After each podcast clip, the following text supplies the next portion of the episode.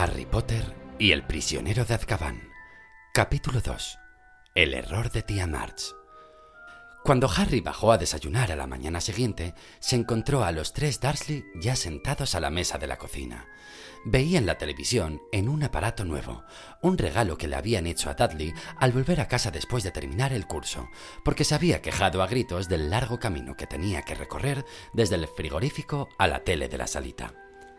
Dudley se había pasado la mayor parte del verano en la cocina, con los ojos de cerdito fijos en la pantalla y sus cinco papadas temblando mientras engullía sin parar. Harry se sentó entre Dudley y tío Vernon, un hombre corpulento, robusto, que tenía el cuello corto y un enorme bigote. Lejos de desearle a Harry un feliz cumpleaños, ninguno de los Dursley dio muestra alguna de haberse percatado de que Harry acababa de entrar en la cocina pero él estaba demasiado acostumbrado para ofenderse. Se sirvió una tostada y miró al presentador de televisión que informaba sobre un recluso fugado. Tenemos que advertir a los telespectadores de que Black va armado y es muy peligroso. Se ha puesto a disposición del público un teléfono con línea directa para que cualquiera que lo vea pueda denunciarlo. No hace falta que nos digan que no es un buen tipo, resopló tío Vernon, echando un vistazo al fugitivo por encima del periódico. Fijaos qué pinta. Vago asqueroso. Fijaos qué pelo. Lanzó una mirada de asco hacia donde estaba Harry, cuyo pelo desordenado había sido motivo de muchos enfados de tío Vernon. Sin embargo, comparado con el hombre de la televisión, cuya cara demacrada aparecía circundada por una revuelta cabellera que le llegaba hasta los codos, Harry parecía muy bien arreglado. Volvió a aparecer el presentador. El ministro de Agricultura y Pesca anunciará hoy... ¡Un momento! Ladró tío Vernon, mirando furioso al presentador. No nos ha dicho de dónde se ha escapado ese enfermo. ¿Qué podemos hacer? Ese lunático podría estar acercándose ahora mismo por la calle. Tía Petunia, que era huesuda y tenía cara de caballo, se dio la vuelta y escudriñó atentamente por la ventana de la cocina. Harry sabía que a tía Petunia le habría encantado llamar a aquel teléfono directo. Era la mujer más entrometida del mundo y pasaba la mayor parte del tiempo espiando a sus vecinos, que eran aburridísimos y muy respetuosos con las normas. ¿Cuándo aprenderán? dijo tío Vernon, golpeando la mesa con su puño grande y amoratado. Que la horca es la única manera de tratar a esa gente. Muy cierto, dijo tía Petunia, que seguía espiando las judías verdes del vecino. Tío Vernon apuró la taza de té, miró el reloj y añadió: eh, Tengo que marcharme. El tren de March llega a las diez. Harry, cuya cabeza seguía en la habitación con el equipo de mantenimiento de escobas voladoras, volvió de golpe a la realidad. ¿Tía March? barbotó. No, no vendrá aquí, ¿verdad? Tía March era la hermana de tío Vernon, aunque no era pariente consanguíneo de Harry, cuya madre era hermana de tía Petunia, desde siempre lo habían obligado a llamarla tía. Tía March vivía en el campo, en una casa con un gran jardín donde criaba bulldogs. No iba con frecuencia a Private Drive porque no soportaba estar lejos de sus queridos perros, pero sus visitas habían quedado vívidamente grabadas en la mente de Harry. En la fiesta que celebró Dudley al cumplir cinco años, tía March golpeó a Harry en las espinillas con el bastón para impedir que ganara a Dudley en el juego de las estatuas musicales. Unos años después, por Navidad, apareció con un robot automático para Dudley y una caja de galletas de perro para Harry. En su última visita, el año anterior a su ingreso en Hogwarts, Harry le había pisado una patada sin querer a su perro favorito. Ripper persiguió a Harry, obligándole a salir al jardín y subirse a un árbol, y tía March no había querido llamar al perro hasta pasada la medianoche. El recuerdo de aquel incidente todavía hacía llorar a Dudley de la risa. March pasará aquí una semana, gruñó tío Vernon. Y ya que hablamos de esto, y señaló a Harry con un dedo amenazador, quiero dejar claras algunas cosas antes de ir a recogerla. Dudley sonrió y apartó la vista de la tele. Su entretenimiento favorito era contemplar a Harry cuando tío Vernon lo reprendía. Primero, gruñó tío Vernon, usarás un lenguaje educado cuando te dirijas a tía March. De acuerdo, contestó Harry con resentimiento. Si ella lo usa también conmigo. Segundo, prosiguió el tío Vernon, como si no lo hubiera oído la puntualización de Harry. Como Mars no sabe nada de tu anormalidad, no quiero ninguna exhibición extraña mientras estés aquí. ¡Compórtate! ¿Entendido? Me comportaré si ella se comporta, contestó Harry apretando los dientes. Y tercero, siguió tío Vernon, casi cerrando los ojos pequeños y mezquinos en medio de su rostro colorado. Le hemos dicho a March que acudes al centro de seguridad San Bruto para delincuentes juveniles incurables. ¿Qué? gritó Harry. Y eso es lo que dirás tú también si no quieres tener problemas, soltó tío Vernon. Harry permaneció sentado en su sitio, con la cara blanca de ira, mirando a tío Vernon, casi incapaz de creer lo que oía. Que tía March se presentase para pasar toda una semana era el peor regalo de cumpleaños que los Dursley le habían hecho nunca, incluido el par de calcetines viejos de tío Vernon. Eh, bueno, Petunia, dijo tío Vernon, levantándose con dificultad. Me marcho a la estación. Eh, ¿Quieres venir, Duders? Nah, respondió Dudley, que había vuelto a fijarse en la tele en cuanto tío Vernon acabó de reprender a Harry. Dudley tiene que ponerse elegante para recibir a su tía, dijo tía Petunia, alisando el espeso pelo rubio de Dudley. Mamá le ha comprado una preciosa pajarita nueva. Tío Vernon dio a Dudley una palmadita en su hombro porcino. Eh, vuelvo enseguida, dijo y salió de la cocina. Harry, que había quedado en una especie de trance causado por el terror, tuvo de repente una idea. Dejó la tostada, se puso de pie rápidamente y siguió a tío Vernon hasta la puerta. Tío Vernon se ponía la chaqueta que usaba para conducir. No te voy a llevar, gruñó, volviéndose hacia Harry, que lo estaba mirando. Como si yo quisiera ir, repuso Harry. Quiero pedirte algo. Tío Vernon lo miró con suspicacia. A los de tercero en, en mi colegio, a veces los dejan ir al pueblo. ¿Y qué? le soltó tío Vernon, cogiendo las llaves de un gancho que había junto a la puerta. Necesito que me firmes la autorización, dijo Harry apresuradamente. ¿Y por qué tendría que hacerlo? preguntó tío Vernon con desdén. Mm, bueno, repuso Harry, eligiendo cuidadosamente las palabras. Será difícil disimular ante tía Mars que voy a ese centro. ¿Cómo se llamaba? Centro de Seguridad San Bruto para delincuentes juveniles incurables, bramó tío Vernon y a Harry le encantó percibir una nota de terror en la voz de tío Vernon. Ajá, dijo Harry, mirando a tío Vernon a la cara, tranquilo. Es demasiado largo para recordarlo. Tendré que decirlo de manera convincente, ¿no? ¿Qué pasaría si me equivocara? Te lo haría recordar a golpes, rugió tío Vernon, abalanzándose contra Harry con el puño en alto. Pero Harry no retrocedió. Eso no le haría olvidar a tía March lo que yo le haya dicho, dijo Harry en tono serio. Tío Vernon se detuvo con el puño aún levantado y el rostro desagradablemente amoratado.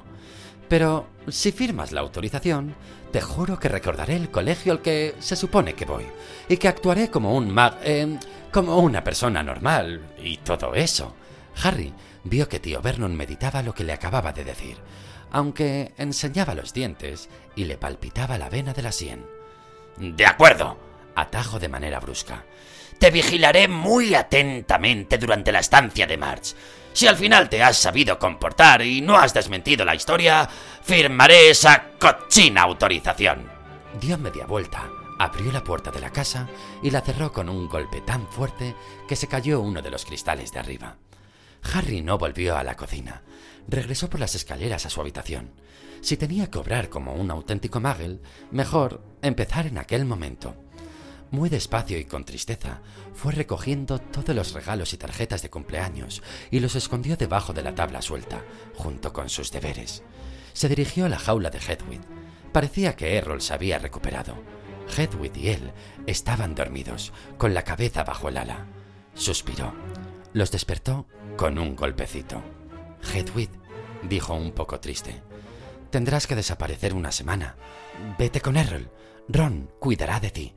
Voy a escribirle una nota para darle una explicación. Y... No me mires así. Hedwig lo miraba con sus grandes ojos amparinos con reproche. No es culpa mía. No hay otra manera de que me permitan visitar Hogsmeade con Ron y Hermione. Diez minutos más tarde, Errol y Hedwig esta con una nota para Ron atada a la pata, salieron por la ventana y volaron hasta perderse de vista. Harry, muy triste, cogió la jaula y la escondió en el armario. Pero no tuvo mucho tiempo para entristecerse. Enseguida tía Petunia le empezó a gritar para que bajara y se preparase para recibir a la invitada. ¡Peínate bien! le dijo imperiosamente tía Petunia en cuanto llegó al vestíbulo. Harry no entendía por qué tenía que aplastarse el pelo contra el cuero cabelludo. A tía March le encantaba criticarle, así que cuanto menos se arreglara, más contenta estaría ella. Oyó crujir la gravilla bajo las ruedas del coche de tío Vernon. Luego, los golpes de las puertas del coche y pasos por el camino del jardín. ¡Abre la puerta! susurró tía Petunia a Harry. Harry abrió la puerta con un sentimiento de pesadumbre. En el umbral de la puerta estaba tía March. Se parecía mucho a tío Vernon. Era grande, robusta y tenía la cara colorada. Incluso tenía bigote, aunque no tan poblado como el de tío Vernon. En una mano llevaba una maleta enorme y debajo de la otra se hallaba un perro viejo y con malas pulgas. ¿Dónde está mi Duders? rugió tía March. ¿Dónde está mi sobrinito querido? Dudley se acercó andando como un pato, con el pelo rubio totalmente pegado al gordo cráneo y una pajarita que apenas se veía debajo de las múltiples papadas. Tía March tiró la maleta contra el estómago de Harry y le cortó la respiración. Estrechó a Dudley fuertemente con un solo brazo y le plantó en la mejilla un beso sonoro. Harry sabía bien que Dudley soportaba los abrazos de tía March solo porque le pagaba muy bien por ello, y con toda seguridad, al separarse después del abrazo, Dudley encontraría un billete de 20 libras en el interior de su manaza. ¡Petunia! gritó tía March, pasando junto a Harry sin mirarlo, como si fuera un perchero. Tía March y tía Petunia se dieron un beso, o más bien tía March golpeó con su prominente mandíbula el huesudo pómulo de tía Petunia. Entró tío Vernon sonriendo jovialmente mientras cerraba la puerta. ¿Un té, March? preguntó. ¿Y qué tomará Ripper? Ripper sorberá el té que se me derrame en el plato, dijo tía March mientras entraban todos en tropel en la cocina, dejando a Harry solo en el vestíbulo con la maleta. Pero Harry no lo lamentó. Cualquier cosa era mejor que estar con tía March. Subió la maleta por las escaleras hasta la habitación de invitados lo más despacio que pudo. Cuando regresó a la cocina, a tía March le habían servido té y pastel de frutas, y Ripper lamía té en un rincón, haciendo mucho ruido. Harry notó que tía Petunia se estremecía al ver a Ripper manchando el suelo de té y babas. Tía Petunia odiaba a los animales. ¿Has dejado a alguien al cuidado de los otros perros, March? inquirió tío Vernon. El coronel Fubster los cuida, dijo tía March con voz de trueno. Está jubilado. Le viene bien tener algo que hacer. Ay, pero no podía dejar al viejo y pobre Ripper. Sufre tanto si no está conmigo. ¿Con qué? Todavía estás por aquí, ¿eh? Bramó. Sí, respondió Harry. No digas sí en ese tono maleducado. Gruñó tía March. Demasiado bien te tratan Vernon y Petunia teniéndote aquí con ellos. Yo en su lugar no lo hubiera hecho. Si te hubieran abandonado a la puerta de mi casa, te habría enviado directamente al orfanato. Harry estuvo a punto de decir que hubiera preferido un orfanato a vivir con los Dursley, pero se contuvo al recordar la autorización para ir a Hogsmeade. Se le dibujó en la cara una triste sonrisa. ¡No pongas esa cara! rugió tía March. Ya veo que no has mejorado desde la última vez que te vi. Esperaba que el colegio te hubiera enseñado modales. Tomó un largo sorbo de té, se limpió el bigote y preguntó.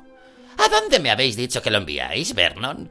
Al Colegio San Bruto, dijo con prontitud tío Vernon. Es una institución de primera categoría para casos desesperados. Eh, bien, dijo tía March. ¿Utilizan la vara en San Bruto, chico? dijo, orientando la boca hacia el otro lado de la mesa. Mm, bueno, tío Vernon asentía detrás de tía March. Eh, sí, dijo Harry y luego pensando que era mejor hacer las cosas bien, añadió, mm, sin parar. Excelente, dijo tía March. No comprendo esas ñoñerías de no pegar a los que se lo merecen. Una buena paliza es lo que haría falta en el 99% de los casos. ¿Te han sacudido con frecuencia? Ya lo creo, respondió Harry. Eh, muchísimas veces. Tía March arrugó el entrecejo. Sigue sin gustarme tu tono, muchacho. Si puedes hablar tan tranquilamente de los azotes que te dan, es que no te sacuden bastante fuerte. Eh, Petunia, yo en tu lugar escribiría. Explica con claridad que este chico admite la utilización de los métodos más enérgicos. Tal vez a tío Vernon le preocupara que Harry pudiera olvidar el trato que acababan de hacer. De cualquier forma, cambió abruptamente del tema. ¿Has oído las noticias esta mañana, March? ¿Qué te parece lo de ese preso que ha escapado? Con tía March en casa, Harry empezaba a echar de menos la vida en el número 4 de Private Drive, tal como era antes de su aparición. Tío Vernon y tía Petunia solían preferir que Harry se perdiera de vista, cosa que ponía a Harry la mar de contento. Tía March, por el contrario, quería tener a Harry continuamente vigilado para poder lanzarle sugerencias encaminadas a mejorar su comportamiento. A ella le encantaba comparar a Harry con Dudley y le producía un placer especial entregarle a este regalos caros mientras fulminaba a Harry con la mirada, como si quisiera que Harry se atreviera a preguntar por qué no le daba nada a él. No dejaba de lanzar indirectas sobre los defectos de Harry. No debes culparte por cómo ha salido el chico, Vernon, dijo el tercer día, a la hora de la comida. Si está podrido por dentro, no hay nada que hacer. Harry intentaba pensar en la comida, pero le temblaban las manos y el rostro le ardía de ira. Tengo que recordar la autorización. Tengo que pensar en Hostmate. No debo decir nada. No debo levantarme. Tía March alargó el brazo para coger la copa de vino. Es una de las normas básicas de la crianza. Se ve claramente en los perros. De tal palo, tal astilla. En aquel momento estalló la copa de vino que tía March tenía en la mano. En todas direcciones salieron volando fragmentos de cristal, y tía March parpadeó y farfulló algo. De su cara grande y encarnada caían gotas de vino. March, chilló tía Petunia. March, ¿te encuentras bien? No te preocupes, gruñó tía March, secándose la cara con la servilleta. Debo de haber apretado la copa demasiado fuerte. Me pasó lo mismo el otro día, en casa del coronel Fubster. No tiene importancia, Petunia. Es que cojo las cosas con demasiada fuerza. Pero tanto tía Petunia como tío Vernon miraban a Harry suspicazmente de forma que éste decidió quedarse sin tomar el pudding y levantarse de la mesa lo antes posible. Se apoyó en la pared del vestíbulo, respirando hondo. Hacía mucho tiempo que no perdía el control de aquella manera, haciendo estallar algo. No podía permitirse que aquello se repitiera. La autorización para ir a Hostmate no era lo único que estaba en juego. Si continuaba así, tendría problemas con el Ministerio de Magia. Harry era todavía un brujo menor de edad y tenía prohibido por la legislación del mundo mágico hacer magia fuera del colegio. Su expediente no estaba completamente limpio. El verano anterior le habían enviado una amonestación oficial en la que se decía claramente que si el ministerio volvía a tener constancia de que se empleaba la magia en Private Drive, expulsarían a Harry del colegio. Oyó a los Dursley levantarse de la mesa y se apresuró a desaparecer escaleras arriba. Harry soportó los tres días siguientes, obligándose a pensar en el manual de mantenimiento de la escoba voladora, cada vez que tía March se metía con él. El truco funcionó bastante bien, aunque debía de darle aspecto de atontado, y tía March había empezado a decir que era subnormal. Por fin llegó la última noche que había de pasar tía March en la casa. Tía Petunia preparó una cena por todo lo alto, y tío Vernon descorchó varias botellas de vino. Tomaron la sopa y el salmón sin hacer ninguna referencia a los defectos de Harry. Durante el pastel de merengue de limón, tío Vernon aburrió a todos con un largo discurso sobre Grunings, la empresa de taladros para la que trabajaba. Y luego tía Petunia preparó café y tío Vernon sacó una botella de brandy. ¿Puedo tentarte, March? Tía March había bebido ya bastante vino. Su rostro grande estaba muy colorado. Solo un poquito, dijo con una sonrisita. Eh, bueno, un poquito más. Un poco más. Eh, ya vale. Dudley se comía su cuarta ración de pastel. Tía Petunia sorbía el café con el dedo meñique estirado. Harry habría querido subir a su habitación, pero tropezó con los ojos pequeños e iracundos de tío Vernon y supo que debía quedarse allí. ¡Ah! dijo tía March, lamiéndose los labios y dejando la copa vacía en la mesa. Una comilona ay, estupenda, Petunia. Por las noches me contento con cualquier frito, con doce perros que cuidar. Eructó a sus anchas y se dio una palmada en la voluminosa barriga. Perdón, pero me gusta ver a un buen mozo, prosiguió guiñándole el ojo a Dudley. Serás un hombre de buen tamaño, Duders, como tu padre. Eh, sí, tomaré una gota más de brandy, Vernon. En cuanto a este, señaló a Harry con la cabeza. El muchacho sintió que se le encogía el estómago. El manual, pensó con rapidez. Este no tiene buena planta. Ha salido pequeñajo. Pasa también con los perros. El año pasado tuve que pedirle al coronel Fuster que asfixiara a uno porque era raquítico, débil, de mala raza. Harry intentó recordar la página 12 de su libro, Encantamiento para los que van al revés. Como decía el otro día, todo se hereda. La mala sangre prevalece. No digo nada en contra de tu familia, Petunia. Con su mano de pala dio una palmadita sobre la mano huesuda de tía Petunia. Pero tu hermana era la oveja negra. Siempre hay alguna, hasta las mejores familias. Y se escapó con un gandul. Y aquí tenemos el resultado. Harry miraba su plato, sintiendo un extraño zumbido en los oídos. Sujétese la escoba por el palo.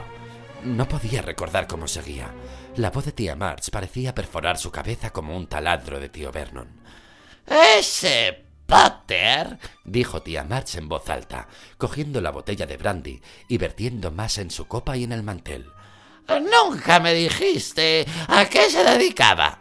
Tío Vernon y tía Petunia estaban completamente tensos. Incluso Dudley había retirado los ojos del pastel y miraba a sus padres boquiabiertos. No... no trabajaba, dijo tío Vernon, mirando a Harry de reojo. Estaba parado. ¡Lo que me imaginaba! comentó tía March, echándose un buen trago de brandy y limpiándose la barbilla con la manga. Un inútil, un vago y un gorrón que... No era nada de eso, interrumpió Harry de repente. Todos se callaron. Harry temblaba de arriba abajo. Nunca había estado tan enfadado. Eh, ¿Más brandy? gritó tío Vernon, que se había puesto pálido. Vació la botella en la copa de tía March. Eh, ¡Tú, chico! gruñó a Harry. ¡Vete a la cama! ¡No, Vernon! dijo entre tía March, levantando una mano. Fijó en los de Harry sus ojos pequeños y enrojecidos. Sigue, muchacho, sigue. Con que estás orgulloso de tus padres, ¿eh? Van y se matan en un accidente de coche. Borrachos, me imagino. No murieron en ningún accidente de coche, repuso Harry, que sin darse cuenta se había levantado. Murieron en un accidente de coche, sucio embustero, y te dejaron para que fueras una carga para tus decentes y trabajadores tíos, gritó tía March, inflándose de ira. Eres un niño insolente, desagradecido y... Pero tía March se cortó en seco. Por un momento fue como si le faltasen las palabras. Se hinchaba con una ira indescriptible. Pero la hinchazón no se detenía. Su gran cara encarnada comenzó a aumentar de tamaño. Se le agrandaron los pequeños ojos y la boca se le estiró tanto que no podía hablar. Al cabo de un instante, saltaron varios botones de su chaqueta de mezclilla y golpearon en las paredes. Se inflaba como un globo monstruoso. El estómago se expandió y reventó la cintura de la falda de mezclilla. Los dedos se le pusieron como morcillas. ¡March! gritaron a la vez tío Vernon y tía Petunia cuando el cuerpo de tía March comenzó a elevarse de la silla hacia el techo. Estaba completamente redonda, como un inmenso globo con ojos de cerdito. Ascendía emitiendo leves ruidos como de estallidos. Ripper entró en la habitación ladrando sin parar. ¡No! Tío Vernon cogió a Match por un pie y trató de bajarla, pero faltó poco para que se elevara también con ella. Un instante después, Ripper dio un salto y hundió los colmillos en la pierna de tío Vernon. Harry salió corriendo del comedor antes de que nadie lo pudiera detener y se dirigió al armario que había debajo de las escaleras. Por arte de magia, la puerta del armario se abrió de golpe cuando llegó ante ella. En unos segundos arrastró el baúl hasta la puerta de la casa. Subió las escaleras rápidamente, se echó bajo la cama, levantó la tabla suelta y sacó la funda de almohada llena de libros y regalos de cumpleaños. Salió de debajo de la cama, cogió la jaula vacía de Hedwig, bajó las escaleras corriendo y llegó al baúl en el instante en que tío Vernon salía del comedor con la pernera del pantalón hecha jirones. ¡Ven aquí! bramó. ¡Regresa y arregla lo que has hecho! Pero una rabia imprudente se había apoderado de Harry. Abrió el baúl de una patada, sacó la varita y apuntó con ella a tío Vernon. Tía March se lo merecía, dijo Harry jadeando. Se merecía lo que le ha pasado. No te acerques. Tentó a sus espaldas buscando el tirador de la puerta. Me voy, añadió. Ya he tenido bastante. Momentos después arrastraba el pesado baúl, con la jaula de Hedwig debajo del brazo, por la oscura y silenciosa calle.